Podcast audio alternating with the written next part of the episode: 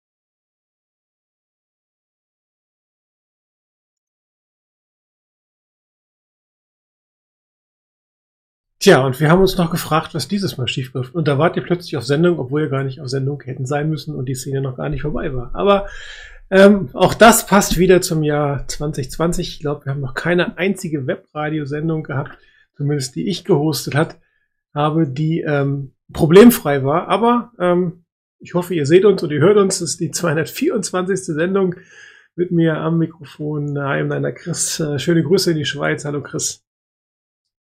Guten Abend.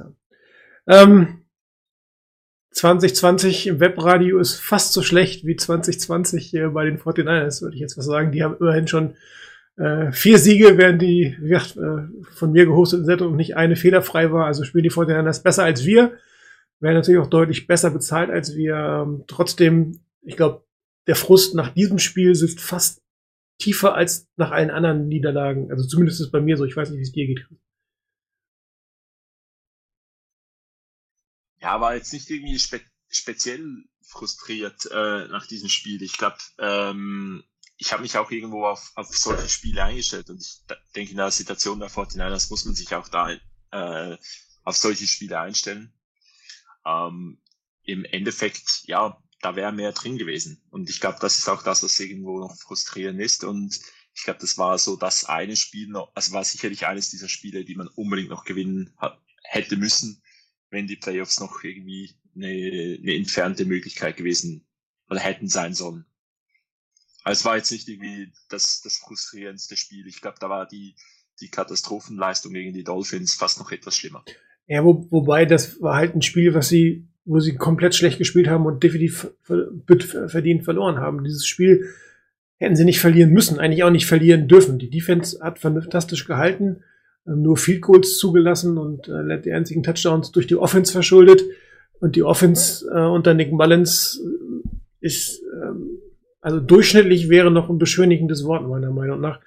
Das hat sicherlich viele Gründe. Auch, auch ähm, hier fehlt mit Kittel natürlich ein, ein entscheidender Spieler. Samuel war am Anfang gleich raus. Aber der Offense fehlt irgendwie die, die Ideen. Also das ist natürlich ein Teil, äh, was dem Coaching geschuldet ist, aber dem fehlt auch das Durchsetzungsvermögen und das ist wieder den Spielern geschuldet. Denen fehlt die Konstanz, äh, die Fehlerfreiheit fehlt und ähm, letztendlich alles das, was sie vor das letzte Saison ausgemacht hat, dass sie nämlich mit einem guten Laufspiel ein sicheres Yards gemacht haben, das findet zurzeit auch so nicht mehr statt. Und ähm, dann ist, spielst du natürlich mit einem mittelmäßigen Quarterback und einer O-Line, die auch maximal mittelmäßig spielt, gegen ein Team, was nicht, eigentlich nicht mal Mittelmaß ist, so zumindest in der Offense, wie du ähm, am Sonntag gespielt hast. Und darum finde ich es halt frustrierend, weil es ist kein gutes Team. Ähm, das, das schlechte Team hat außer in der Defense, da haben sie relativ gut gespielt, aber auch das wäre schlagbar gewesen. Äh, die Offense war sehr grottig von den, von den, äh, ich hätte fast letztens vom Washington Football Team, muss ich echt erstmal dran gewöhnen. Äh, ich ich äh, rede nicht so oft drüber, sehe es aber nicht so oft und äh, das ist, äh, dann doch jetzt mal eine Neuerung. Und ähm, ich finde es einfach eine, eine indiskutable Leistung. Klar, die Rand- und Rahmenbedingungen sind scheiße in Arizona. Ähm, es ist sicherlich auch ein Stück weit ähm, der Situation geschuldet, wie die Fortinanders auftreten, aber das war einfach, gerade weil du auch gesagt hast, es war so ein, bisschen noch, wenn man das Spiel gewonnen hätte, wären die äh, Playoffs in der realistischen äh, Reichweite gewesen. Und dann kannst du einfach so nicht auftreten. Also in Summe kannst du so nicht auftreten, aber äh, also gerade die Offense-Line und, und Quarterback-Situation ist einfach indiskutabel. Also ich meine, man, ich habe so zwei Dinge, die mir zu diesem Spiel wirklich ganz wichtig sind. Und das ist einerseits, man kann einem äh, Backup nicht vorwerfen, dass er spielt wie ein Backup. Er ist ein Backup, weil er so ist. Man kann bedauern oder es ist schade, dass er sich nicht, dass er nicht über seine Fähigkeiten äh, und Möglichkeiten äh, hinauswächst oder besser spielt als das, was man irgendwo erwarten kann. Aber aus irgendwelchen Gründen sind Backups bei uns auf dem Feld und ich glaube auch irgendwo ist die Anpassungsfähigkeit eines Teams begrenzt. Mhm. Mit den Startern kann man mehr anpassen während des Spiels, kann man ähm, mehr Varianten spielen, kann man mehr erwarten, dass mehr Dinge sitzen. Und mit den Spielern, die die 49ers halt im Moment auch aufs Feld äh, stellen können, an, auf gewissen Positionen, unter anderem ein Quarterback, ist man da wahrscheinlich dann auch irgendwo limitiert. Und wenn dann diese Anpassungsmöglichkeiten halt nicht wenn, wenn der Plan nicht funktioniert, dann ist man mit den Backups oftmals halt auch wirklich an dem Punkt, dass man nichts anderes spielen kann. Und Washington hat eine Riesenstärke, das ist die D-Line. Das ist eigentlich so ein bisschen eigene Medizin hat man gekriegt. Unsere D-Line wäre unglaublich stark. Die D-Line von Washington war auch stark, hat uns eigentlich das weggenommen, was uns ausmacht, nämlich ein gutes Laufspiel. Dann kam ein bisschen kam Unsicherheit, wenig präzise Pässe, einige Drops dazu und die haben das Ganze einfach nicht, es gab keinen Weg aus dieser, aus dieser Negativspirale raus. Und ich glaube, das ist auch irgendwo in, irgendwann ist die Möglichkeit, mit den Backups auch Anpassungen im Spiel vorzunehmen, neue Dinge auszuprobieren. Das ist auch einfach irgendwo auch begrenzt äh, durch die Qualität dieser Spieler. Und deswegen, ja, das hat der Plan der 49ers in diesem Spiel dann nicht aufgegangen ist. Nicht wenige Anpassungen möglich waren, das liegt auch ein Stück weit an dieser Situation. Und deswegen muss ich auch sagen, ja, das, das gibt's halt in, so, in einer äh, Gesamtsituation, wie sie die 49ers diese Saison halt auch haben. Klar, du hast absolut recht. Du kannst von einem, von einem ähm, Backup nicht erwarten, dass er den Starter vollständig ersetzt. Andererseits hat er natürlich auch fast schon Starter-Erfahrung in seiner Karriere. Also die Menge der Spiele, die er hat, ist ja mehr als das, was ein normaler Backup gemacht hat. Und dass er sich nicht weiterentwickelt hat oder dass er nicht, sich nicht mehr bringt, zeigt ja auch, dass er kein Starting Quarterback werden wird in dieser Liga. Nicht so, wie er gespielt hat. Aber es gibt halt ein paar Dinge, da muss man sagen, ähm, das darf ihm nicht passieren. Also es darf auch ein Backup Quarterback nicht genau. passieren. Also, wenn er spielt wie ein Backup, dann ist das in, in dem Sinn richtig. Mhm. Und, aber beispielsweise das, das, was mich am meisten geärgert hat in diesem Spiel, war dieses selten dämliche Fumble, weil was macht er da mit ja. dem Ball?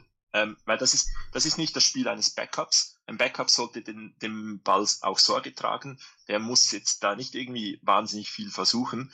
Äh, wenn er da den Sack bekommt, wir wegpanten müssen oder irgendwas, das ist nicht so tragisch. Aber mit dem Ball so in der Hand irgendwie durch die Pocket äh, versuchen, irgendwas zu machen und den Ball nicht sichern, das ist eigentlich irgendwie, das, das ist nicht mal Rookie-Fehler in, in der Art, das ist einfach schlampige, sind schlampige Basics. Und die darf man auch von einem, äh, die Basics darf man auch von einem äh, Backup erwarten. Und deswegen hat mich eigentlich dieses Fumble, das war wirklich, da, da wollte ich laut rausschreien, weil das, das, das hat wirklich, ähm, das war Frust pur, ähm, weil das ist vermeidbar. Einige andere Dinge, die sind nicht, äh, sind nicht unbedingt vermeidbar, aber dieser Fumble, der war absolut unnötig und der hat auch unwahrscheinlich viel Einfluss aufs Spiel gehabt, weil es wurde gleich ein Touchdown. Der dumme Pick 6, ganz klar, da kann man darüber diskutieren, das kann mal passieren, es war genau ein bisschen zu spät. Du nimmst mir vorweg, das sind genau die beiden Plays, die ich habe. Ja. Darum äh, ge gehen wir mal kurz. Darum gehen wir mal kurz äh, auf den Fumble, äh, den, den, den wir hier gemacht haben. Das, ähm, ah, nee, das ist tatsächlich die Interception. Das ist die falsche, sorry.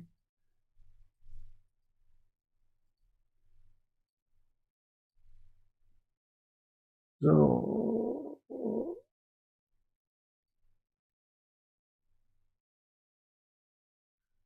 Also er gibt mir erstmal nicht das richtige Play, da muss ich dann hier nochmal, gib mir mal kurz eine Minute.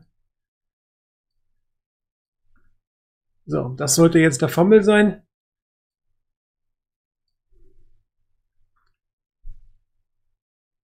Hast es äh, erwähnt. Ähm, also, äh, ihr werdet jetzt den Chris nicht hören, äh, weil ich nur ich in der Situation, äh, während ich die Play-Analysen laufen, ähm, sprechen kann. Das werden wir auch nächstes Jahr nochmal engagiert. Aber ich gehe jetzt nochmal ein Stück zurück. Der erste Fehler meiner Meinung nach passiert nach dem Snap. Hier sieht man, dass äh, Mullins eigentlich in Richtung, äh, wer ist es? Charlie Werner, Rust Valley? Charlie Werner müsste es sein, der hier vorne als Tight End steht. Der kriegt nur ein Fake. Und warum er diesen Pass nicht wirft, wird sich mir mein Lebtag nicht erschließen. Da sind zwei Vorblocker auf der rechten Seite. Das ist ein völlig offener Pass. Selbst wenn das nicht das primäre Play war, der war sowas von offen. Den Ball musst du in dem Moment schlichtweg werfen. Das ist, alles andere ist komplett indiskutabel. Ja. Danach ergibt sich auch nichts, dafür kann er nichts, dass sich danach nichts mehr ergibt, er kann dann für andere Dinge irgendwas, aber diese Situation, hier den Pass nicht zu werfen, halte ich für absolut, eine absolute Fehlentscheidung. Ja, dann geht es im Prinzip weiter, jetzt geht er nach vorne, jetzt geht er dazwischen, da kommt der Fumble, das sehen wir gleich viel besser aus der anderen Perspektive.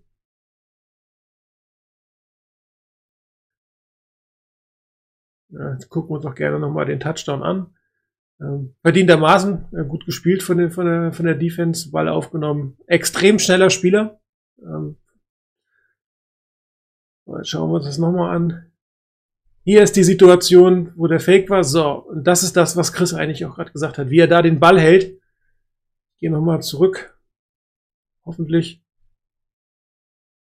Ja. Ja, zu weit. Möchte nicht die, wie ich möchte. Mal schauen.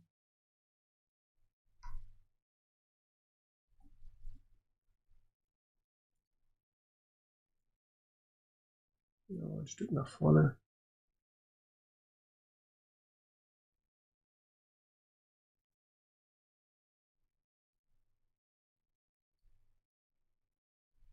Da kommen wir eigentlich noch hier. Wie gesagt, die Situation, wo er den Fake macht und nicht den Ball wirft. Er guckt auch dahin. Also allein an seiner Richtung, wie man jetzt die Blickrichtung von Madden sieht, der sieht komplett, die linke Seite ist offen. Er sieht seinen offenen Titan, der sieht die beiden Vorblocker. Jetzt kommt diese kleine Bewegung, zack, er wirft den Ball nicht und nimmt ihn in die Hand und hält ihn dann eigentlich, äh, ich weiß gar nicht, wer das gesagt hat, einer der Beatwriter hat das als Toastbrot genannt, wo er den Ball eigentlich in der Hand nach unten hält.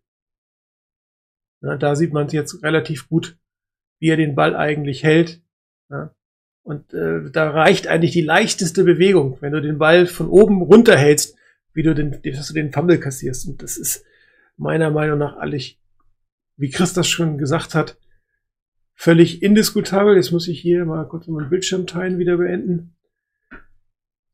Und jetzt dürften wir den Chris auch wieder hören. Hallo Chris. Hi.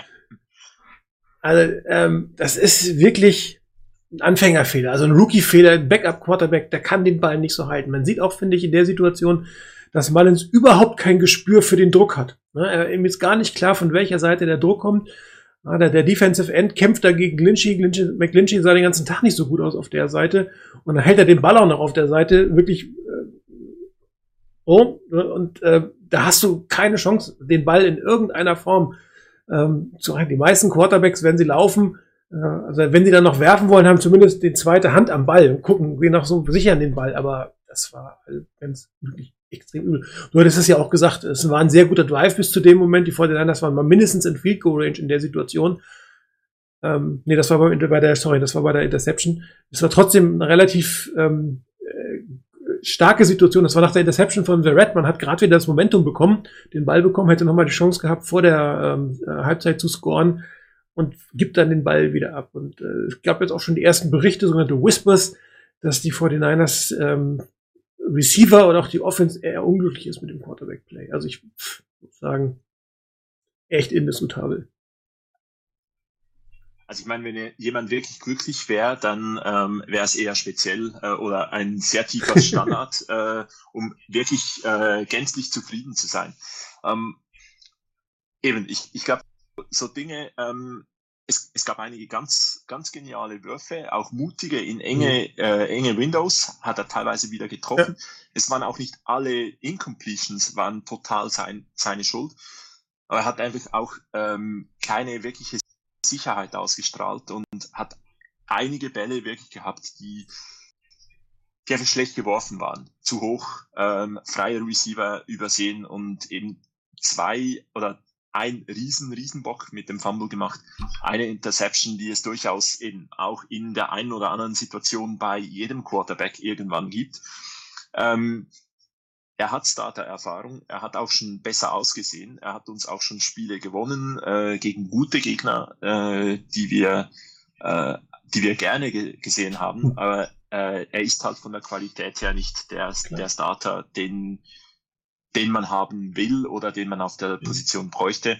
Deswegen sind einige schlechte Aktionen okay. Katastrophale Aktionen sollten Backups irgendwie auch vermeiden. Man, man sieht ja auch auf seiner Passing Chart, äh, du kannst sie leider nicht sehen, ähm, dass die äh, vor den das sehr linkslastig gespielt haben oder Nick Mullins sehr linkslastig gespielt hat. Er hat eine deutlich höhere Completion-Rate auf der rechten Seite gehabt. Das sieht man hier vier Incompletions plus die Interception. Eine deutlich höhere Rate auf der linken Seite hat er eine mehr Pässe geworfen, eine deutlich, wirklich eine deutlich höhere Incompletion-Quote. Nicht alle waren seine verschuldet. Also Brandon Ayuk muss sich da den einen oder anderen geben lassen. Kendrick Bourne muss sich da den einen oder anderen geben lassen. Karl Juszczyk hat mal einfallen lassen. Das passiert auch am Ende des Tages. Aber es sind halt auch so Brot- und Butter-Plays, die ihr dann bei ihm nicht ankommen. Sie sind entweder zu spät oder sie sind zu hoch oder sie hängen.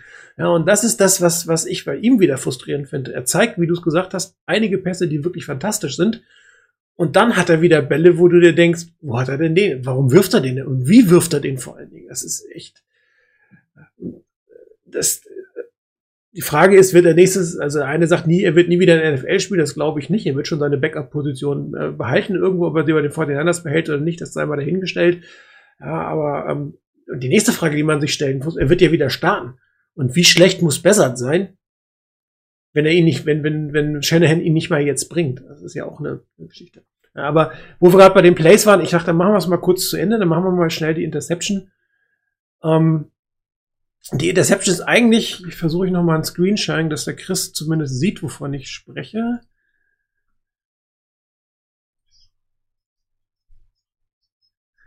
Stark, ne? Ja, genau. Also jetzt äh, gehen wir mal hier los.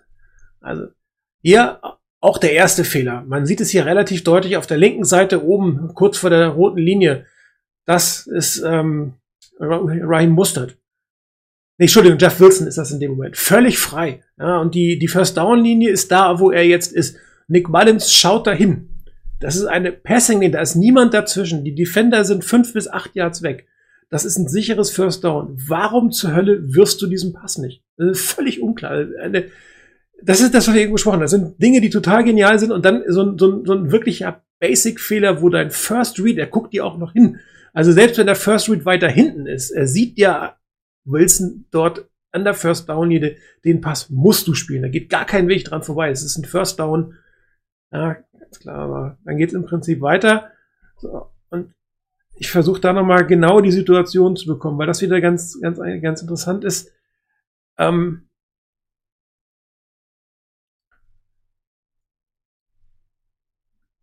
wann er den Pass eigentlich wirft. Ja, und im, im Spiel habe ich mir schon gedacht, es ist gar nicht unbedingt der Fehler von Nick Mullins bei der Interception, weil jetzt guckt euch das mal an, jetzt ist die Wurfbewegung da ähm, und Juszczyk ist hier frei. So, jetzt wirft er den Ball auf Juszczyk und Juszczyk steht. Und äh, da macht meiner Meinung nach er Juszczyk den Fehler, es sei denn, es war ein anderes Play gecallt. Also es sei denn, das war eine Stop-and-Go-Route von Anfang an, wo klar ist, dass wenn der Defender kommt, dass Juszczyk geht. Aber äh, wenn man sich das jetzt einmal vernünftig anschaut, jetzt läuft er eigentlich los. Da ist der Ball schon in der Luft. Ja. Jetzt wirft er ihn, Ball in der Luft und jetzt läuft Juszczyk los. Da kann Mullins eigentlich nicht viel machen, meiner Meinung nach. Ähm, es sei denn, der Call war ein anderer, aber der sah nicht so aus in dem Moment. Ja, das ist äh, wirklich eine schwierige Situation. Aber du hast halt die Situation, wie ich sie oben beschrieben habe. Ich nehme das Ding jetzt mal auf die andere Seite. Raheem Mostert hier, äh, Quatsch, Wilson wieder völlig frei. Äh, du hast gerade geschrieben, Kendrick Bourne oben entwickelt sich. Ähm, auf einer Corner-Route, das ist vielleicht eine schwierige Route, aber auch die hätte man werfen können. Also wenn man auf, auf, auf Born geht, oben äh, in Höhe äh, der 10, was sich da entwickelt, auch das wäre eine Option gewesen, aber viel zu riskant. Du brauchst ein First Down, du hast ein sicheres First Down in dem Moment. Ähm, das kannst du nichts machen. Und äh, den Pick 6 kann man nicht finden. Im Spiel habe ich kurz gedacht, was für ein Scheißpass. In der Wiederholung hat man dann aber gesehen, dass Juszczyk sich nach vorne bewegt. Daher kann man, je nachdem wie der Call war, da auch sagen, okay, wer ist es denn eigentlich? Aber jetzt nehmen wir gleich nochmal den, den Look, äh, den Wilson hatte, äh, den, den äh, Mullins auf Wilson hatte. Ja, das ist im Prinzip, man sieht Wilson jetzt gleich hier ums Eck kommen. Da, da ist es natürlich für, für Mullins schon zu spät, weil er sich weggedreht hat. Aber ja, völlig frei in der Situation. Also das war komplett indiskutabel da, äh, diesen Pass in irgendeiner Form nicht zu werfen, muss man ja sagen. Also ich, ich, ich werde es meinen Lebtag nicht verstehen, ähm, wie du solche ba Basic-Fehler machen kannst. Und, und äh, wir wissen ja alle, dass Shannon sehr akribisch ist und vorbereitet. Es wird alles klar gewesen sein. Er wird dir sagen, das ist dein Read, das ist dein Read. Keine Ahnung, ob er das Vertrauen in ihn nicht hatte. Mir erschließt es sich definitiv nicht, was ihm da durch den Kopf geht in der Situation. Und dann ist der Folgefehler quasi die Interception, die man jetzt vielleicht Juszczyk an, ankreiden kann. Ja, ist, ist im, im Endeffekt ähm, nicht auf dem gleichen, äh, im gleichen Ja. Play sozusagen. Ähm, und der, der Wurf auf Kendrick Bourne, ich meine, von der, das ist natürlich jetzt auch äh, mit Standbild und schön in, mit Zeit und ohne die verschiedenen Pässe, die er vorhin Mhm. hatte, äh, natürlich ähm, auch argumentiert. Aber ähm, so wie der Defender da steht, steht er für die Cornerroute schlecht. Also wenn du da den Ball wirklich Richtung Seitenlinie und eher, eher zu kurz wirfst, dann kommt der Mhm. Ball an auf Kendrick Bourne. Also wenn der Ball gut platziert ist. Aber eben, wir sprechen auch wieder über den schwierigen Wurf, den der Backup jetzt in der Situation vielleicht machen soll. Ähm, ist schwer. Äh, bei bei Juszczyk habe ich das Gefühl, dass er den Verteidiger liest. Der Verteidiger eher eine, eine Vorwärtsbewegung hat, also in diese kurze Passroute und nicht auf den Quarterback schaut. Also vielleicht gar nicht sieht, dass jetzt Mullins den Ball Mhm. wirft, weil ansonsten glaube ich auch, dass äh, Kyle Juszczyk ähm, dann wieder zurückgearbeitet hätte zu diesem Ball. Und ähm, wahrscheinlich wirklich diese, in dem, in dem Moment, wo Mullins sagt, ich werf den Ball noch dahin, äh, sieht äh, Juszczyk, dass der Defender ein wenig die Bewegung in diese Passroute hat und er sagt, da muss ich mich ja freilaufen. Solche Dinge gibt's. Ähm, da gibt's schlimmere Interceptions, schlimmere Fehler von Quarterbacks, aber ja, ist halt auch doof gelaufen in der Situation. Da machst du auch wieder irgendwie einen Drive kaputt. Äh, es gibt sechs Punkte für den Gegner und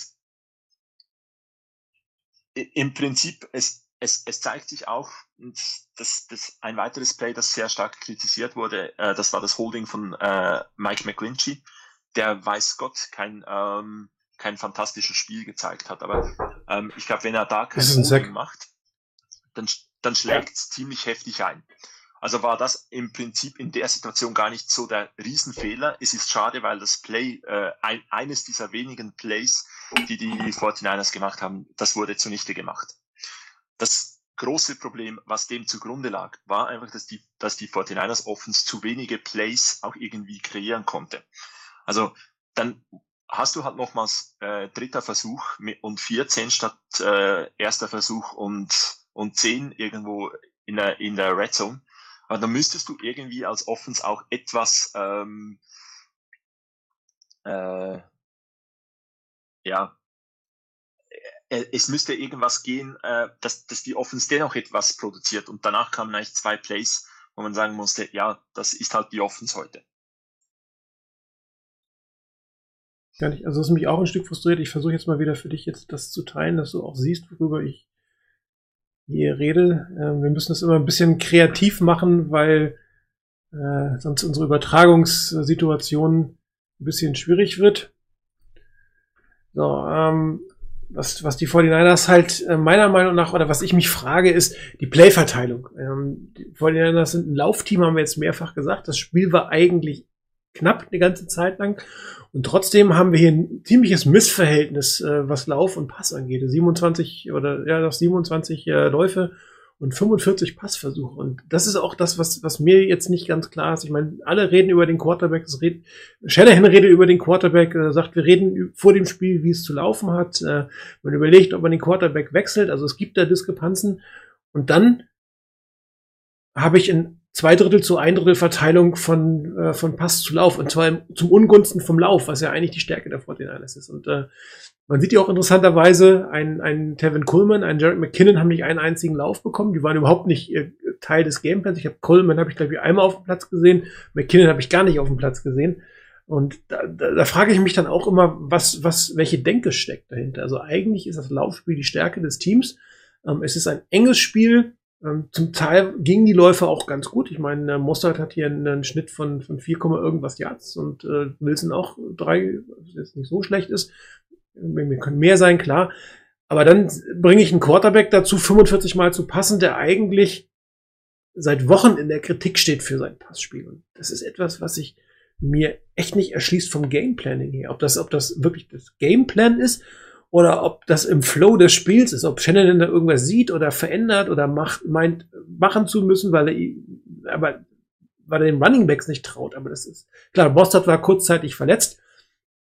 Aber dann frage ich mich, traut er den anderen nicht? Also, es ist schon ein überraschendes Play, um es mal so auszudrücken, für ein Team, was eigentlich sehr auf den Lauf geprägt ist.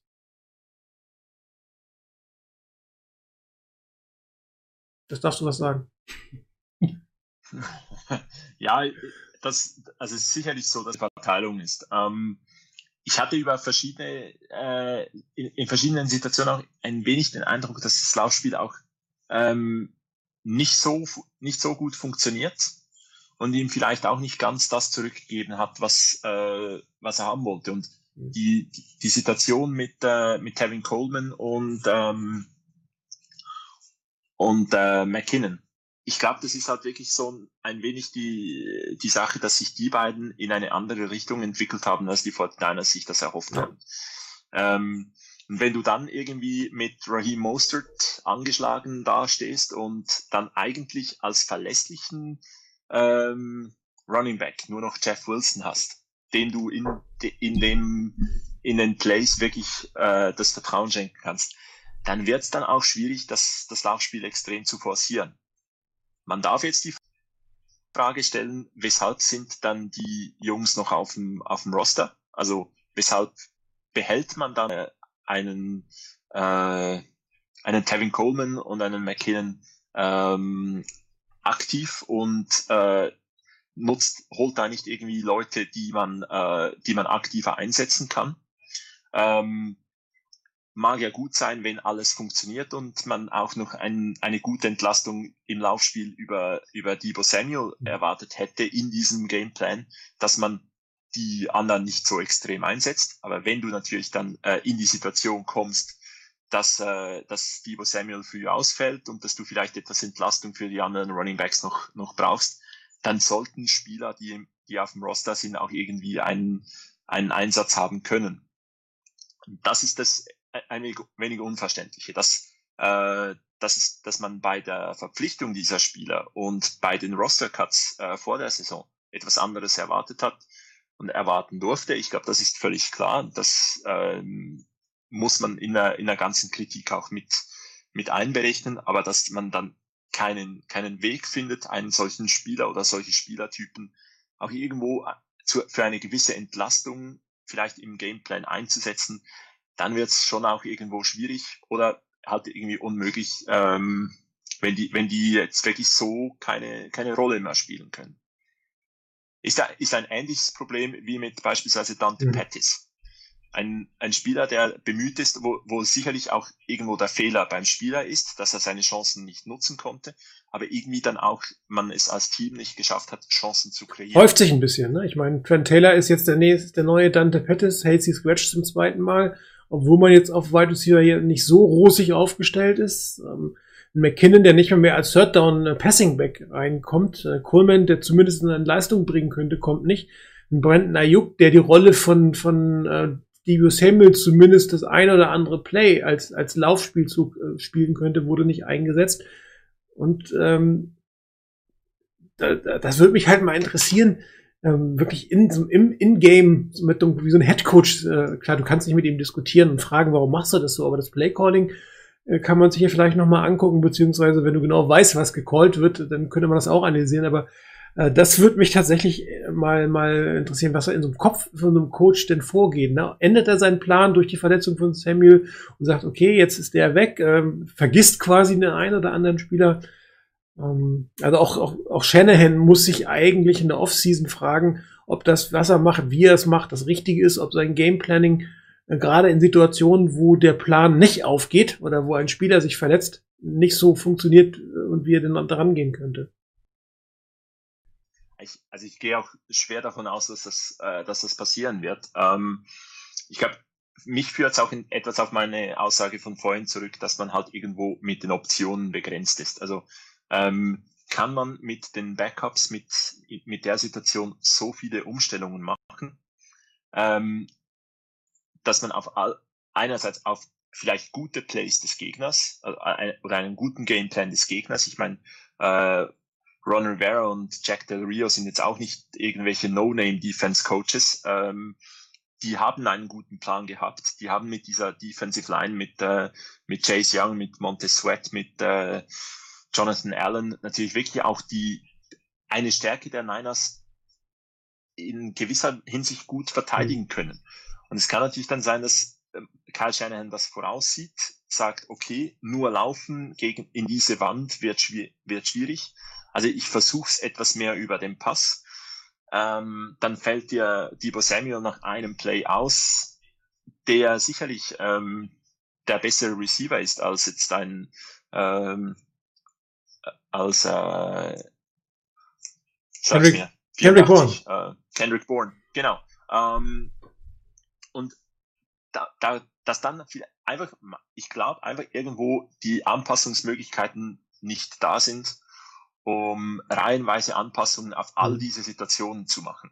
Ich glaube, in den Spielen, die man gewinnt mit den, mit äh, in der Situation der 49ers, da machen entweder die Gegner noch mehr Fehler, wie gegen die Rams, oder man, oder der Gegner verteidigt diesen Plan, den man hat, nicht so gut und äh, es gibt dennoch, äh, ja, äh, es funktioniert positiv, weil wir haben zweimal gegen die Rams gewonnen, wir haben gegen die Patriots gewonnen, wo auf der anderen Seite jetzt auch nicht einfach nur irgendwelche Leute stehen, also bei den Coaches, bei den Spielern.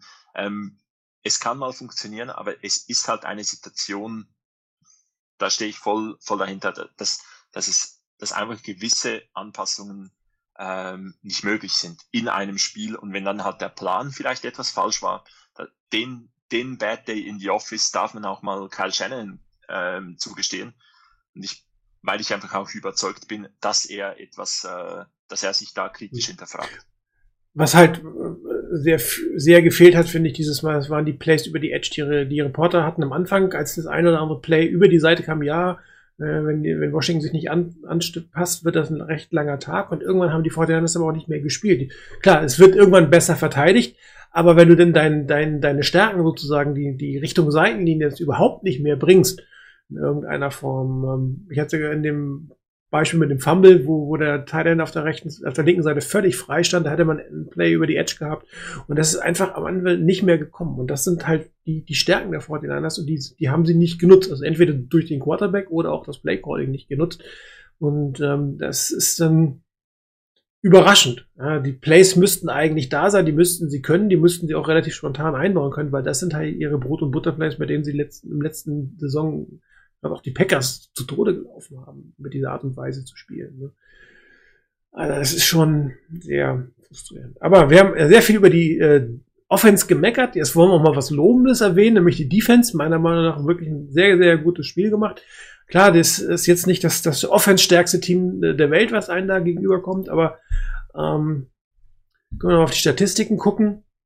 Sie haben zwei Sacks produziert was jetzt auch nicht in jedem Spiel passiert, muss man ja sagen. Interessanterweise, wer haben die gemacht? Ne? Jordan Willis und äh, Dion Jordan, nachverpflichtete Backups, die machen die Sex. Ähm, Alec Armstead, ich glaube anderthalb Sex diese Saison. Klar, er ist natürlich derjenige, auf den sich die, die, die Offense fokussieren kann, weil kaum jemand anderes ähm, noch übrig geblieben ist äh, nach den ganzen Verletzungseiern. Aber er hat sein Geld als einziger, glaube ich, in der Defense noch nicht so verdient. Der Rest spielt meiner Meinung nach eigentlich sehr ordentlich. Mal der ein oder andere Aussetzer, wie gegen die Bills, die beiden Cornerbacks, das kann dir immer passieren, aber ähm, Jason Red, der ziemlich gute Saison spielt, gucken wir gleich mal auf die Pro Football Focus Daten. Also die beiden Cornerbacks relativ gut gerankt. Fred Warner immer noch ein Top-Spieler in der Mitte.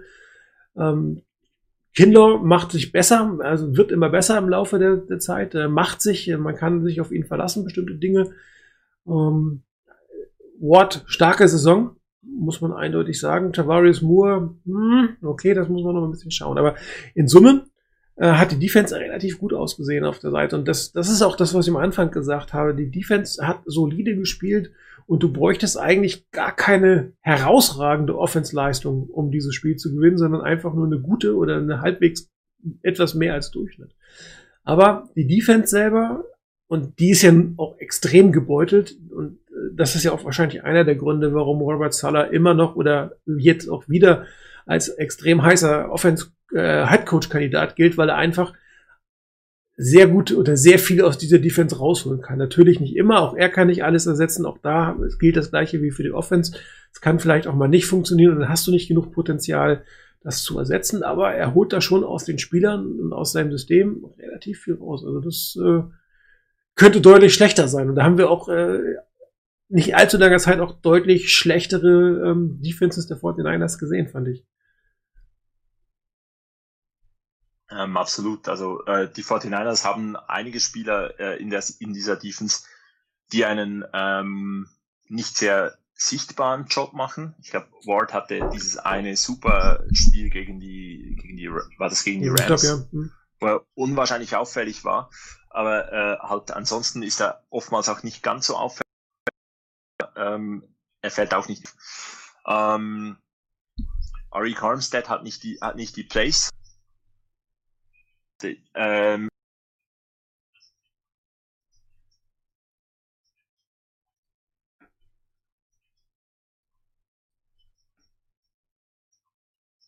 ähm, und anderes. Das kann auch wichtig sein. Jetzt nicht der Spieler sein wird, der dominiert. Das ist ähm, etwas mehr dürfte es schon sein, was von ihm kommt, aber ähm, es müssen dann halt müssten auch andere Spieler da sein, die dann halt äh, entsprechend Plays machen können. Ähm, erstaunlicherweise hatte ich während des Spiels einige Male irgendwie so ein Stück weit Frust gegen die Defense. Warum? Also, ähm, wo, wo, da, wo das Gefühl irgendwie ähm, nicht, da, nicht das war, was die Stats zeigen. Wo ich gefühlt die Defense ähm, als, als sie effektiv spielte. Und ähm, ich, ich kann es an nichts wirklich festmachen. Äh, es gab mal ähm, äh, die Aussage in einem, in, in einem Frust-WhatsApp-Chat, ähm, dass Saleh daran arbeitet, nächste Saison bei den 49ers zu sein. Und das ist überhaupt nicht von den Stats gedeckt. Also, ich meine, statistisch gesehen war das eine, war das eine Top-Leistung. Das, Es Ja. geht, geht nicht, geht kaum besser, aber irgendwie war das halt, äh, war das in der Situation ein, zwei Plays, die man dieser Defense auch geben muss. Also ähm, alles, was ich von der Offense gesagt habe, also Backups, da kannst du nicht jeden Plan neu umsetzen, da kann nicht alles funktionieren. Das gebe ich der Defense absolut auch. Ähm, ich habe auch genug über die Offense äh, hergezogen in diesem, in diesem Chat. Ähm, aber da, da war wirklich auch an, an ein, zwei Stellen wirklich bei mir auch Frust gegen die Defense da. Als ich dann das Spiel danach äh, statistisch analysiert habe, muss ich sagen, okay, nee, das war eine wirklich gute, gute Defense-Leistung. Ähm, und das deckte sich da, da in der Situation nicht mit meinem Gefühl. Aber äh, die Defense hat definitiv dieses Spiel äh, zum Sieg hingelegt.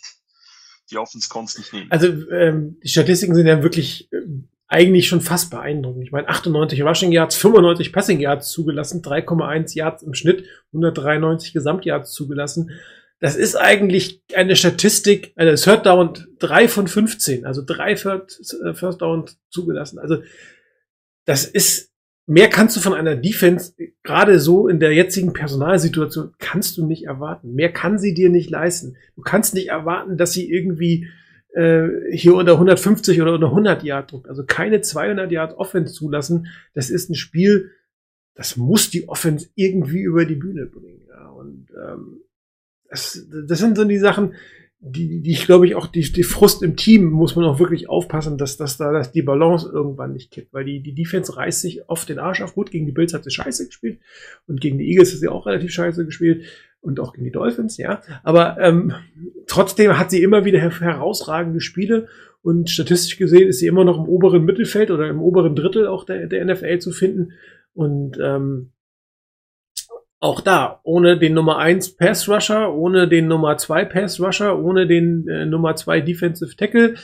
Ähm, sie haben einen ihrer Top Linebacker in der Saison abgegeben. Also es ist ja nicht so, dass, dass das jetzt ähm, reich an extremem Potenzial oder extremem, Ta extremem Talent ist. Und das ähm, macht es eigentlich noch ärgerlich. Ich meine, von daher das 344 Yard Offense, das ist jetzt okay, das ist eine ordentliche Leistung. Aber wenn du dir natürlich zwei ähm, Pick Six und gibt es einen Fumble Six? Keine Ahnung. Gibt es irgendwie einen vergleichbaren Begriff zum Pick Six? Ich, ich bin mir gar nicht sicher. Äh, es ist einfach, das macht auch keinen Spaß. Und ich merke das auch diese Saison, ähm, auch in, in den Vorbereitungen, ähm, in, in, im, im Gucken, im, im Posten auf dem Board. Irgendwie macht die Saison, die macht keinen Spaß. Also selbst in anderen Saisonen, wo die Vorteile das schlechter gespielt haben, hatte ich irgendwie mehr Spaß an der Situation, weil, weil, weil wahrscheinlich auch die Erwartungshaltung äh, einfach eine andere war in dem Moment und gesagt, ja, okay, die versuchen sich den Arsch aufzureißen und das ist frustrierend, der Talentlevel ist niedrig, aber es ist halt ein Jahr, wo sie trotz des, ähm, der, des, der Situation eigentlich mehr können, als sie zeigen. Und das nimmt, mir im Moment nimmt es wirklich den Spaß, muss ich echt sagen. Ich muss sagen, es gab schon deutlich frustrierendere Saisons. Ähm, also Tom Sula Jahre haben dazu geführt, dass äh, Abendessen sonntags um, äh, um 19 Uhr, egal ob die Niners spielen oder nicht, äh, da habe ich zugesagt. Ähm, Was? also ähm, das habe ich jetzt so in der Art schon nicht. Ähm, da ist mehr Qualität da. Das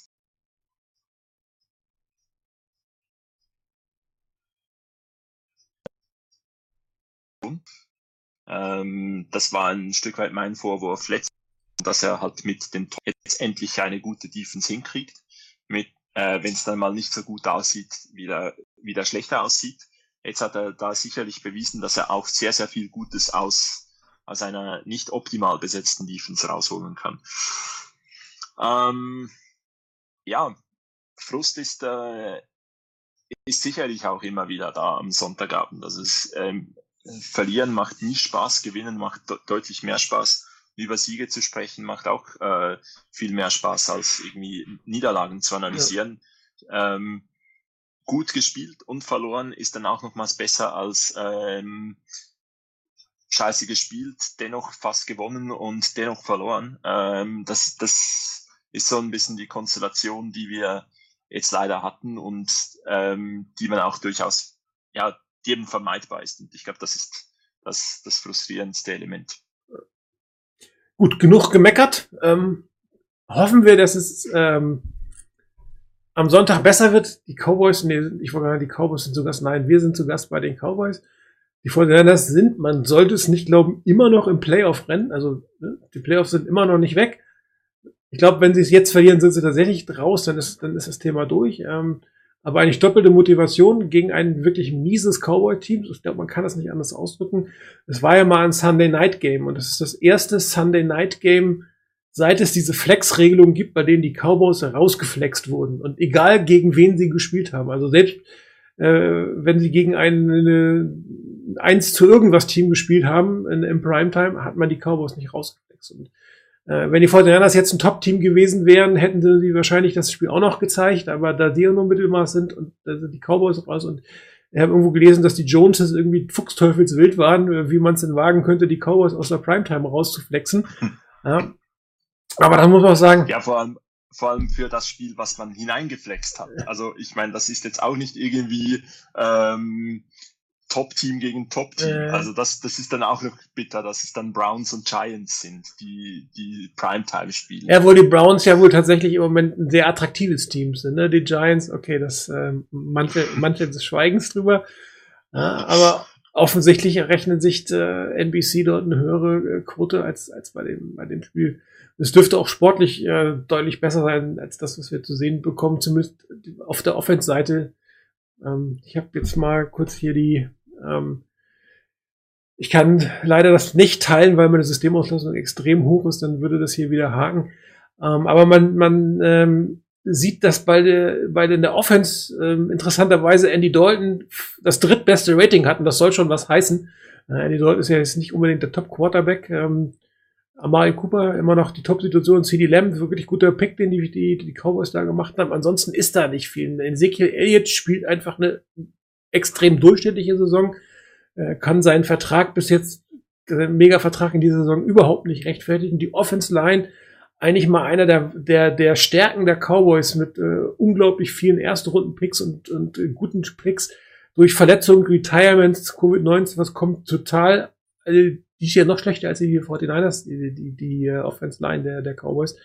Und ähm, hier haben die Fortinanders tatsächlich eine echte Chance, dieses Spiel meiner Meinung nach in Dallas zu gewinnen, trotz der Situation, in der man sich befindet. Weil auch auf der Defense-Seite haben, ähm, außer Lawrence, haben, haben die, ähm, die Cowboys eigentlich kaum was entgegenzusetzen. Das heißt, das ist wieder ein Spiel, wo die Fortinanders in erster Linie sich selbst schlagen können. Ähm, wenn sie nur halbwegs konstant spielen, dann sollte eigentlich es zu keinen größeren Problemen kommen, dieses Spiel meiner Meinung nach äh, nach Hause zu bringen. Ich weiß nicht, wie du es einschätzt. Ich habe die Cowboys ehrlich gesagt auch so oft diese Saison nicht gesehen. Das sind halt die Cowboys und sie haben schlecht gespielt. Ähm, aber das, was ich gesehen habe, war nicht sehr überzeugend. Ja, ich glaube, die, äh, die Browns wenigstens äh, immer gesagt, wir sind schlecht und haben von Beginn der Saison an schlecht gespielt. Die, die Cowboys haben diese Saison die, äh, die Variante gewählt, wir machen etwas Hoffnung und verkacken die Situation dann komplett. Ähm, ist auch so ein, ein toller Weg für, für Fans, so, sofern es die überhaupt bei den Cowboys gibt. Ich glaube, das sind irgendwie ähm, geschmacksverehrte Personen. äh, das, also das kann man eigentlich gar nicht sein, Cowboys-Fan. Ähm, ja, das, das ist so ein klassisches Spiel, wo du mit der Qualität der 49ers, selbst in der Situation, in der wir uns befinden, wenige Fehler machen solltest. Wenigstens die eine durchschnittlich gute Leistung von deinem Team ähm, overall äh, haben musst. Und dann hast du sehr gute Chancen, das, zu, das äh, Spiel zu gewinnen. Also da braucht es irgendwie meiner Meinung nach nicht irgendwie die herausragendste Leistung. Je, je mehr Mannschaftsteile irgendwie eine gute bis sehr gute Leistung bringen, ähm, desto klarer wird das Spiel. Aber es braucht wahrscheinlich nicht mal unbedingt die, die beste Leistung von jedem einzelnen Spieler, sondern einfach das normale Leistungsniveau dieser Spieler, die wir haben. Und dann, dann hat man wirklich gute Chancen, das Spiel zu gewinnen. Ähm, irgendeine spezielle Strategie, die du den Fortinanders vorschlagen würdest? Eigentlich, eigentlich nicht. Ne? Ich glaube, man muss einfach nur konstant seine Stärken ausspielen und fehlerfrei spielen.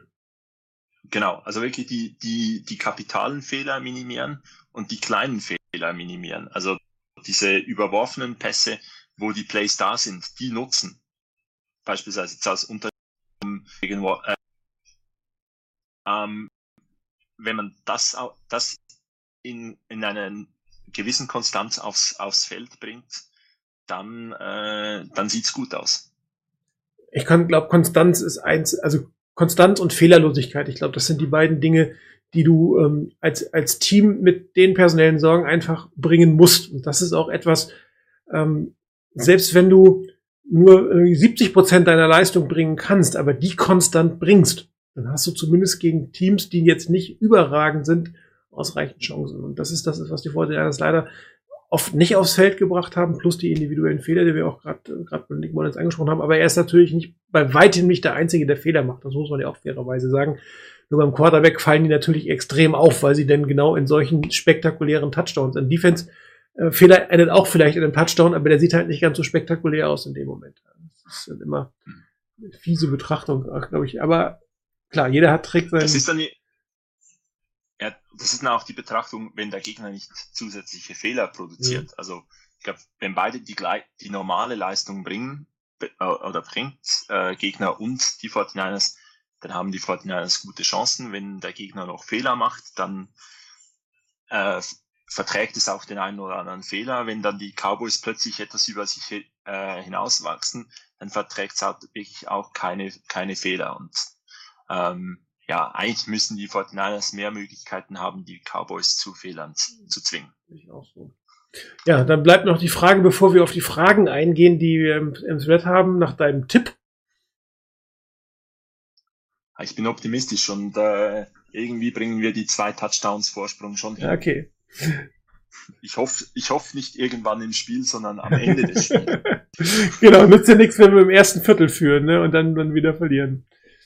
Gut, gehen wir mal kurz durch die Fragen durch. Äh, nein, das Ulm rückt auf das What the fuck Spiel. Ja, genau. Er hat da schön mal meine äh, Sachen geändert. Das sehe ich auch so. Ähm, Frage von Reagan. Sollen wir noch um die Plays, also sollten wieder um die Playoffs spielen oder lieber Spieler ranlassen, die für die neue Saison interessant sein können, zum Beispiel Quarterback Johnson? Also ich sage ja immer, wenn die Playoffs rum sind, also wenn ich keine Chance mehr auf die Playoffs sind, dann nützt mir ein Sieg einfach in der Saison auch nichts mehr. Ja, dann verliere ich nur Draftplätze. Aber die 49ers sind formal noch im, im, äh, im äh, Playoff-Rennen drin. Und solange sie im Playoff-Rennen drin sind, müssen sie auch spielen, als wenn es um die Playoffs geht. Also jetzt gegen die Cowboys ist es definitiv zu früh. Die Diskussion kann man stellen, wenn ähm, wenn sie raus sind. Also nach der nächsten Niederlage, die letzten beiden Spiele, kannst du sagen, okay, das kann ein Schaulaufen für den einen oder anderen werden. Aber die 49ers haben ja auch das, das, das äh, Practice-Window für George Kittle geöffnet. Das heißt, man geht hier tatsächlich das Risiko ein. Das ist ja ein Risiko, ihn nochmal spielen zu lassen. Er könnte sich auch schwerer verletzen, wohl wissend, dass man tatsächlich auch in diesem Spiel und wenn man das gewinnt, in der Rest der Zeit noch die Chance auf die Playoffs hat. Ähm, warum du Josh Johnson jetzt unbedingt auf dem Feld sehen wollen würdest, ist mir unklar. Äh, der spielt seit ich weiß nicht wie vielen Jahren in der Liga 10, 12, hat sich nie wirklich durchgesetzt, war teilweise aus der Liga raus. Ist alles andere als ein Spieler für die Zukunft. Ähm, also ähm, ja, man kann junge Spieler spielen lassen für einen Schaulaufen, aber Johnson ist für mich jetzt, glaube ich, ähm, nicht der Spieler, den ich hier sehen würde. Oder? Du?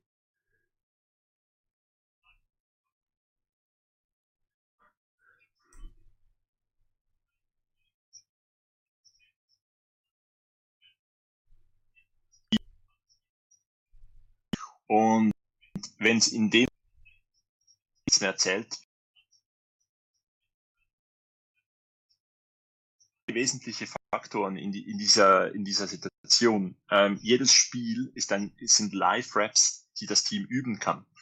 Also sollen die Spieler auch mit der besten, bestmöglichen äh, Mannschaft auf dem Feld stehen, dass man die bestmögliche äh, Beurteilung der Leistung auch ha haben kann. Also wenn äh, wenn wir einen Brandon Ayuk nehmen, der soll die Pässe nicht irgendwie von, weil man etwas noch ausprobieren will, äh, fangen, sondern die Abstimmung muss irgendwie mit allem in der Offense, wie sie halt am ersten spielen kann äh, oder spielen soll, stattfinden. Und für den einen oder anderen Spieler, ich glaube, die 49ers haben 31 Spieler, die Free Agent werden. Ja, mit jeder guten Leistung sicherst du dir vielleicht den nächsten Vertrag.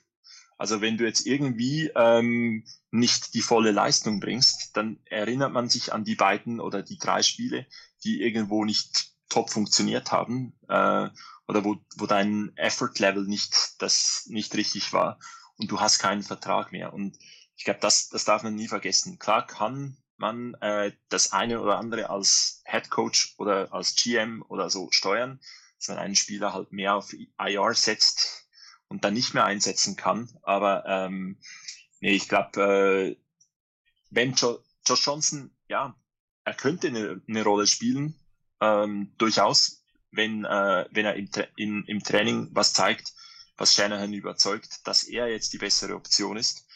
Ähm, er war noch nicht aktiv in, die, in all diesen Spielen. Deswegen glaube ich nicht, dass er irgendwie eine, ein, ein Puzzleteil der Zukunft ist. Also warum ist er auf dem Roster? Wahrscheinlich hatten die Fortinanders einfach äh, gesehen, dass es Bedarf geben könnte für einen dritten Quarterback in irgendeiner Form. Es sind, waren ja nur zwei auf dem Roster, das ist durchaus wenig, ist auch im Training wenig. Äh, wenn du drei auf dem, auf dem Roster hast, auf dem regulären, kannst du natürlich ohne Practice Squad aufkommen. Es gibt so Teams, die haben vier Quarterbacks, also drei auf dem Roster, einen in der Practice Squad. Zwei ist echt ein bisschen wenig. Also der Grund ist, glaube ich, eher, dass man ähm, äh, auch den, den beiden anderen im Training ein bisschen eine Pause geben wollen würde, äh, beziehungsweise ähm, auch ein Notfall-Quarterback ist, wenn irgendwas los ist. Ich glaube, man hat den nicht in der Bubble, das habe ich jetzt noch nicht gehört. Äh, also nicht die Geschichte, wie die Eagles gemacht haben, wo McCorn irgendwo in, äh, in Texas ähm, bezahlt wird dafür, dass er kein Covid-19 kriegt und zur Not spielen kann. Aber äh, ich glaube, einen dritten Quarterback zu haben, ist in der Situation nicht, nicht so wahnsinnig äh, verkehrt. Da geht es auch um, um, wirklich um die Trainings. Also ich glaube, wenn er wirklich zumindest laufen könnte und nicht komplett äh, aus dem Trainingsbetrieb draußen wäre, dann bräuchte man den vielleicht auch nicht. Dann könnte man gewisse Einheiten, da kann, könnte vielleicht auch äh, Jimmy Garoppolo gewisse Bälle werfen. Aber du brauchst halt irgendwo auch die, die, die, die Jungs, die die Bälle werfen können. Und äh, wir wissen, dass das System von Shanahan durchaus auch ein, ein Stück weit komplex ist, dass da vielleicht die eine oder andere äh, Classroom-Section oder Session für, für einen potenziellen Quarterback äh, durchaus noch, noch willkommen ist, dass, dass, dass die früher ist als in der Woche, bevor es ja. beginnt. Gut, dann fragt Flo, ähm, fünf Year, Fifth Year Option für McGlinchey, ob sie gezogen wird. Äh, relativ interessante Frage. Ähm, hängt natürlich ein Stück weit auch davon ab, was die Teams glauben, wie die Salary Cap in 22 aussehen wird, ob man da schon mehr weiß, in welche Richtung es geht. Äh, da sieht es bei den 49ers ist zurzeit potenziell etwas besser aus, aber äh, wir haben ja, du hast es gerade gesagt, Chris, es werden so viele Leute Free Agents, die irgendwie auch nachverpflichtet werden müssen, was sich auf die Folgejahre auswirkt. Ähm, McGlinchey selber ist von Shanahan die Woche eigentlich gelobt worden und ähm, hat was gesagt er bringt das, was wir erwartet haben. Vielleicht bringt er für einen Erstrunden Top Ten Pick ein Stück zu wenig, aber wenn du ihn nicht ziehst, dann machst du eine weitere Baustelle in der Offense auf, von der du nicht weißt, wann du sie lösen kannst. Du musst schon eine Left Tackle Option. Ja, die Frage ist, ob kommt Williams zurück oder wie könnte man ihn zurückholen? Ähm, du musst dir zumindest über eine der Guard-Positionen nochmal Gedanken machen. Äh, die Frage ist, ähm, was ist mit Weston Richburg? Wenn er wieder fit wäre, wäre eine wahnsinnige Verstärkung für die Offense-Line, kostet aber auch viel Geld. Also es ist eine wirklich interessante Entscheidung, die man da fällt. Aber ich tendiere dazu zu glauben, dass man sie zieht, weil man schon genug äh, Baustellen in der, ähm, in der Offensive Line hat. Man kann natürlich auch sie nicht ziehen und dann, je nachdem wie das Jahr laufen wird, versuchen, ähm, in der Saison eine Vertragsverhandlung zu machen. Auch das ist eine Option. Aber im Moment tendiere ich dazu zu glauben, dass sie gezogen wird. Ich weiß nicht, wie du es siehst, Chris. Ich war auch eher bei ziehen. Ähm, ich glaube, es könnte dann etwas überbezahlt durchschnittliche Leistung. Letzte Saison war es aber besser. Also es kann dann auch durchaus gut bezahlte, gute Leistung sein. Ähm, deswegen mit der, äh, wir haben schon genug Baustellen über die nächsten zwei Jahre, die, die, äh, die man machen kann. Man kann sich damit die Versicherung erkaufen, dass man ein Jahr länger zumindest einen äh, soliden, guten äh, Right Tackle hat, ähm, mit, mit dem einen oder anderen Schläger gibt. Mhm. Tja, Reiners Frage, ähm, richtige Entscheidung, Mullins starten zu lassen. Äh, die Antwort werden wir vielleicht am am Sonntag bekommen. Ja, aber äh, ich habe es ja vorhin an. Frag mich am Sonntag um Äh, 10 äh, Uhr nochmals. Äh, Aber es ist ja wirklich, also die Diskussion um eine Veränderung hat es ja gegeben, so wie es aussieht. Ähm, und ich habe ja vorhin schon gesagt, wenn du nach den Leistungen der letzten Zeit Bessert nicht starten lässt, dann spricht das keine äh, guten oder sagt nichts Gutes über die Entwicklung von CJ Bessert aus. Also wenn du nicht mal glaubst, dass du eine Chance hast, besser zu spielen als das, was du jetzt gesehen hast, dann ähm, muss man sich um diese Personalie ein Stück weit Sorgen machen. Ja? Und äh, Shanahan wird jetzt, also, dass er den Quarterback tauscht, das ist, haben wir ja festgestellt, das, das, das traut er sich, das macht er auch. Also der wird jetzt nicht auf irgendwen Rücksicht nehmen, das macht ja auch gar keinen Sinn, sondern er ist offensichtlich der Meinung, dass die, die bessere Option Mullins ist. Und das sagt meiner Meinung nach mehr über Bessert als über Mullins, äh, Mullins aus.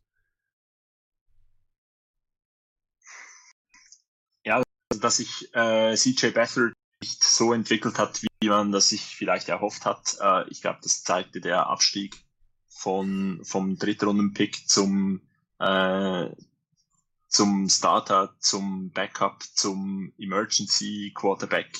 Äh, also das, das ist eine Entwicklung, die nicht zeigt, dass man äh, die, die, die Entwicklung hat man sich nicht mit dem Drittrunden-Pick geholt.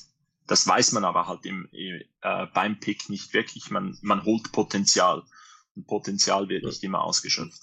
Ähm, ich glaube, es gibt auch so, so Momente, wo du, äh, wo es, die sehr schwierig sind, dann in die nächste Entscheidung ein, einfließen zu lassen. Äh, ich glaube, es war gegen die, gegen die Rams erneut, wo am Ende der Pass das Spiel gewinnen musste. Also, wo man mit dem Pass in Field Goal Range kommen musste, weil das Laufspiel gut verteidigt war und man schnell äh, das Feld überbrücken muss. Und da hat Mullins plötzlich geliefert. Ähm, ich glaube, es war auch nach der Interception die, der Gedanke, ähm, jetzt wird Mullins ersetzt und dann gab es, glaube ich, dann, äh, also Bethard hat sich auch schon warm gemacht und dann hat äh, Mullins, glaube ich, nochmals einen guten Drive äh, gezeigt. So. Und danach kam wieder nichts mehr. Also du, wo du, wo du als, als ich, ich kenne das von mir selbst als Coach, äh, wo du dann teilweise wirklich so denkst, ah, jetzt muss ich was ändern. Dann kommt plötzlich was Gutes und du denkst, jetzt entwickelt sich vielleicht was. Und ja, das ist vielleicht jetzt nur der kurze Hänger. Es, es, es kommt noch mehr. Und du bist irgendwie, du weißt ja auch nicht, was wirklich dann im, im Endeffekt kommt. Und ähm, da, das sind solche Momente, wo du wahrscheinlich würde er jetzt in der Halbzeit was, was äh, etwas wechseln, aber vielleicht in die Augen geschaut in der Halbzeit und gesehen, okay, Mullins, der baut sich wieder auf, da, da kommt noch was und dann kommt doch nichts und so. Das sind ganz, ganz schwierige Momente. Ähm, ich, es spricht nicht für mal, äh, nicht für Bethard, ähm, und es spricht ganz, ganz klar dafür, dass ein Pick der 49ers in der nächsten Draft ein Quarterback sein sollte, weil irgendwas, ein neues Element muss in diesen Quarterback-Raum. Ob am Ende dann trotz einem no zusätzlichen neuen Quarterback am Ende die gleichen drei wieder aufs Roster kommen, das ist möglich. Dann haben sich die drei durchgesetzt. Ähm, dann hat man vielleicht den falschen Quarterback genommen, aber man, äh, es braucht da irgendwas Wobei Neues ich nicht damit rechne, dass äh, man CJ Besserts Vertrag verlängert. Das würde mich ähm, etwas überraschend, ehrlich gesagt. Kommen wir gleich zur nächsten Frage. Passt der dazu? Wie wahrscheinlich äh, ist es, dass die Fortinanders ohne Garopp, ohne Garoppolo ist die Frage in die neue Saison gehen werden? Stand jetzt sehr Halte ich auch. Also die. Wahrscheinlichkeit, dass er bleibt und sogar in der Vertragsanpassung bleibt, also sprich äh, das übliche äh, Geld äh, nach hinten versetzen, was ihn noch länger an die 49ers binden wird, halte ich für sehr hoch. Aus Mangel an Alternativen. Also die 49ers werden nicht so schlecht sein, dass sie in den Top 10 einen der Top Picks bekommen werden. Sie haben nicht genug nicht genug ähm, Spieler auf dem Roster und genug Draftkapital, um nach vorne zu traden. Das heißt, sie müssten eigentlich in die nächste Saison gehen. Das könnte sich meiner Meinung nach bei ihrer Personalsituation eigentlich nicht erlauben zurzeit. Ähm, Free Agent, wen? Also äh, Cam Newton wird Free Agent, aber wer will denn Cam Newton haben in Gottes Namen? Also das halte ich jetzt auch nicht. Andy Dalton wird auch, äh, glaube ich, wieder Free Agent. Auch das ist sicherlich keine bessere Option. Und alles, was wir so an tollen Quarterback-Plays sehen, ähm, wird es nicht geben. Eine Option ist immer noch ein Trade für, für Matthew Stafford. Das ist sicherlich eine valide Option, über die man nachdenken könnte. Wenn die Lions neu anfangen mit einem neuen Headcoach, vielleicht auch mit Robert Sully, dass der einen Garoppolo mitnimmt und die 49ers dann mit, äh, mit Matthew Stafford ans Rennen gehen. Das könnte ich mir durchaus vorstellen. Ein Aaron Rodgers wird hier immer wieder genannt. Ähm, äh, Love ist das erste, dieses Jahr ist Love gedraftet worden, oder? Das heißt, ja. eigentlich kann man davon ausgehen, dass, dass Aaron Rodgers noch zwei Saisons in Green Bay spielt und dann erst wie auch einer ersetzt wird. Das heißt, auch da halte ich die Wahrscheinlichkeit für nicht sehr hoch, dass diese Option gezogen wird. Und Tom Brady, ob der nochmal wechselt oder weitermacht, sei mal Also die Frage ist einfach nach Optionen. Und die Option für einen Quarterback, der, ich meine, ich will ja nicht irgendeinen haben, ich will ja ein gewisses Kaliber haben. Ja. Und äh, das wird so ohne weiteres nicht zu kriegen sein. Und, äh, die 49ers Situation ist eigentlich eher so, dass sie weniger für den Quarterback ausgeben können als mehr. Also, ich glaube, da sind wir uns einig, die, die Wahrscheinlichkeit zum Zeitpunkt heute ist hoch, dass er, also niedrig, dass man ohne, wenn man auf die Frage antwortet, die Wahrscheinlichkeit ist niedrig, dass man ohne Garoppolo die neue Saison geht. Wenn es eine realistische Chance gibt, da was Besseres zu bekommen, dann werden die 49ers das machen. Also das ist, äh, ich, ich meine, wenn irgendwer kommt und sagt, äh, da ist Aaron Rodgers und äh, das, der kostet nicht mehr, äh, man muss nicht die, nicht irgendwie wahnsinnig viele Picks hinlegen und das ist, das ist machbar, dann werden die 49ers das machen. Also das ist, ist unbestritten. Aber äh, die, die erwiesenermaßen besseren Quarterbacks als Jimmy Garoppolo und ähm, ähm, wie viel Frust Verletzungszeit, ja, was da. Es waren aber auch jetzt wirklich Verletzungen. Kreuz äh, Hits, die er halt auch da in den einstecken musste. Ja, das waren jetzt nicht, das war jetzt nicht so unglaublich zerbrechlich, meiner Meinung mhm. nach. Aber es ist ein Faktor. Den muss man einkalkulieren. Das ist so. Ansonsten ist er ein überdurchschnittlicher bis guter Quarterback. Die wirklich sehr guten Quarterbacks, die verdienen einiges mehr. Also wenn man den, äh, den Star der Liga momentan anschaut, der verdient doppelt so viel. Oder der erhält doppelt so viel, muss man besser sagen. Aber es verdient ist dann die andere Frage. Aber ähm, äh, das, das, das ist einfach so. Also die, die wirklichen Top-Leute, die verdienen nochmals deutlich mehr. Das können sich die 49ers nicht leisten. Und dann gibt es wirklich die Frage, welche, welcher Quarterback, und für mich sind es in dem Sinne drei Leute äh, aktuell, die ich als valable Alternativen einschätzen würde. Das ist Aaron Rodgers, weil Aaron Rodgers mit, äh, mit LaFleur ein ähnliches, aus einer ähnlichen Situation jetzt kommt, systemtechnisch. Also das baut etwas auf ähnlichen Themen auf. Ähm, dann Matt Ryan, weil er schon bewiesen hat, dass er in dem System funktionieren kann. Und Alex Smith, weil er einfach noch der deutlich ähm, bessere Game Manager ist als, als äh, Jimmy Garoppolo. Aber das sind, sind alle drei A nicht zwingend verfügbar und B äh, nicht garantieren, dass es zwingend besser läuft. Und deswegen, ähm, ja, ich glaube, der Starter der 49ers in der kommenden Saison wird nach Plan, also ohne Verletzungen, Jimmy Garoppolo sein. Würde ich mich hier anschließen. Gut, dann wird hier ein bisschen. Ich habe so, ich habe meinen Quarter haben möchte, oder mir vorstellen könnte. Ich, ich äh, werde ihn aber noch nicht äh, bekannt. Als Erstrundenpick? Nein. Okay. Das kann ich schon mal verraten. Alles klar. Gut. Der, der Rest ist hier so ein bisschen Hashtag-Geplänge, das will ich jetzt nicht wieder antun. Ja, ich habe den falschen Hashtag verwendet. Für die Sendung übrigens nicht. Also für die jetzt nicht. Tut mir ausrichtig leid, lieber Rainer. Ich weiß, ähm, ich nächstes Mal schaue ich nochmal wieder in deine Auflistung rein über die Hashtags. Ja. Das war's für heute. Ähm, dann bleibt uns eigentlich nur noch, euch wunderbare Weihnachten zu wünschen. Ihr könnt davon ausgehen, dass wir am nächsten Donnerstag keine Sendung machen werden. Ähm, wir überlegen, ob wir das, das Pre-Game-Format äh, am Sonntag, also am zweiten Weihnachtstag, wieder äh, beleben nochmal. Hat ja doch den einen oder anderen Spaß gemacht. Äh, vielleicht auch für uns äh, vor dem oder nach dem Weihnachtsessen, je nachdem, wie die zeitlich aussieht, nochmal eine kurze Sendung zu machen. Aber zwischen den Jahren wollen wir definitiv wieder für bei euch sein. Also für jetzt erstmal frohe Weihnachten. Ähm, genießt die Zeit, äh, viel Spaß mit euren Familien, bleibt gesund, muss man in dieser Zeit leider so sagen. Haltet euch an den Lockdown. Keiner von uns ähm, hat Bock auf ewig mit diesem scheiß Massen durch die Gegend zu laufen. Dementsprechend äh, tut was dafür, ähm, dass die Zahlen runtergehen, dass wir uns alle wieder frei bewegen können. Ich weiß, ihr in der Schweiz habt auch Maßnahmen, die, die nicht ganz so drastisch sind, aber auch eure Zahlen sind nicht so wahnsinnig toll. Wahrscheinlich wird es da auch noch weiteres äh, Maßnahmen geben. Dementsprechend Je- Jede Maßnahme geht auf den Sack. ja, genau. Und äh, je weniger man sich daran hält, desto mehr auf den Sack gehende Maßnahmen wird es geben und je länger werden sie dauern. Alles klar, äh, das soll es gewesen sein. Äh, Es geht jetzt um Football und nicht um Krankheiten. Daher schönen Abend für euch und äh, frohe Weihnachten und wir sehen uns demnächst. Und ich werde jetzt sozusagen diese Sendung für euch beenden.